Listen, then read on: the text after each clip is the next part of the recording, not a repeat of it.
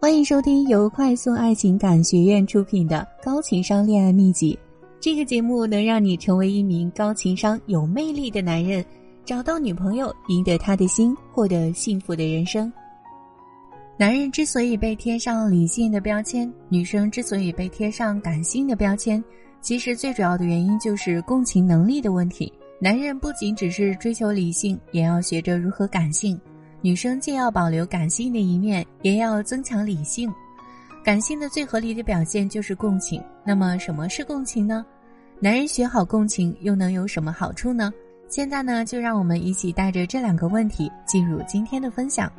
共情这一概念是由人本主义创始人罗杰斯提出的，可以理解为能感同身受别人的处境和情感状态的能力。多哥比较认可世界上没有真正的感同身受的说法。只能说生理性的难过情绪是一致的，但是没法深切到自己身上。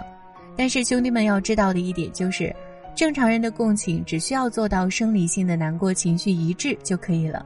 多哥给兄弟们举几个例子：有一对小情侣非常恩爱，那段时间呢，男生工作非常的忙，忙到每天都搭上了一半的睡觉时间。这个时候，他的女朋友十分的心疼，但是却什么都帮不了他。只能有点委屈，又有点抱歉的跟男生说：“怎么办？我什么都做不了，只有爱你了。”那个男生语重心长的跟这个女生说：“这还不够吗，宝贝？我就缺爱。”第二个故事呢是男人下班回到家，整个人都很疲惫，他在公司里辛辛苦苦取得的业务成果被经理分走了一半，少拿了很多提成，又气又无能为力。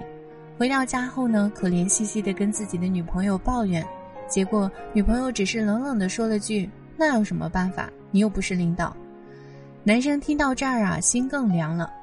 在第一个案例中呢，共情也是一种理解能力。当女生问出怎么办时，男生立马就感知到她在为自己帮不上忙而焦虑，在贬低自己的价值。所以，男生为了让女生感受到自己的价值，愣是一本正经的挤出那句：“我就缺爱。”这个时候，女生立马就感受到了自己的价值。其实我在工作上帮不上忙，但是我的爱是有价值的。在第二个案例中呢，很明显，男生在结束了一天工作，又遭遇了被分走业绩，肯定是又疲惫又生气又委屈的。这个时候，他最想要的应该是女生的安慰，是一样的愤怒，是被理解、被懂得，而不是冷冷的说一句“你又不是领导”。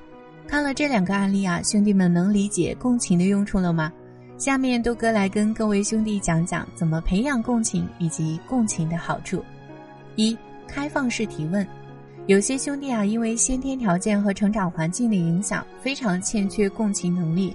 于是我们经常能看到很多兄弟是这么说话的：“你是不是生气了？你是不是不喜欢？我猜你还在纠结那件事。”这样问只是在关注问题的是与非，但是开放式提问可以从感受的角度切入，更能引起女生的表达和共鸣。例如，用真诚的眼睛看着他，告诉我你现在是什么感受，能不能让我知道你现在在想什么？讲给我听是什么问题在困扰着你？一旦你养成这种思维习惯，就会在不知不觉中更关注别人的感受。共情能力也会在这样的思维习惯中慢慢的培养起来。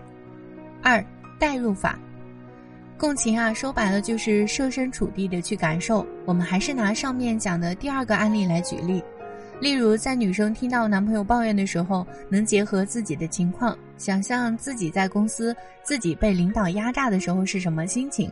只要是有差不多相似的场景，有差不多的感受，我想女生都不至于说出那句冷冰冰的话。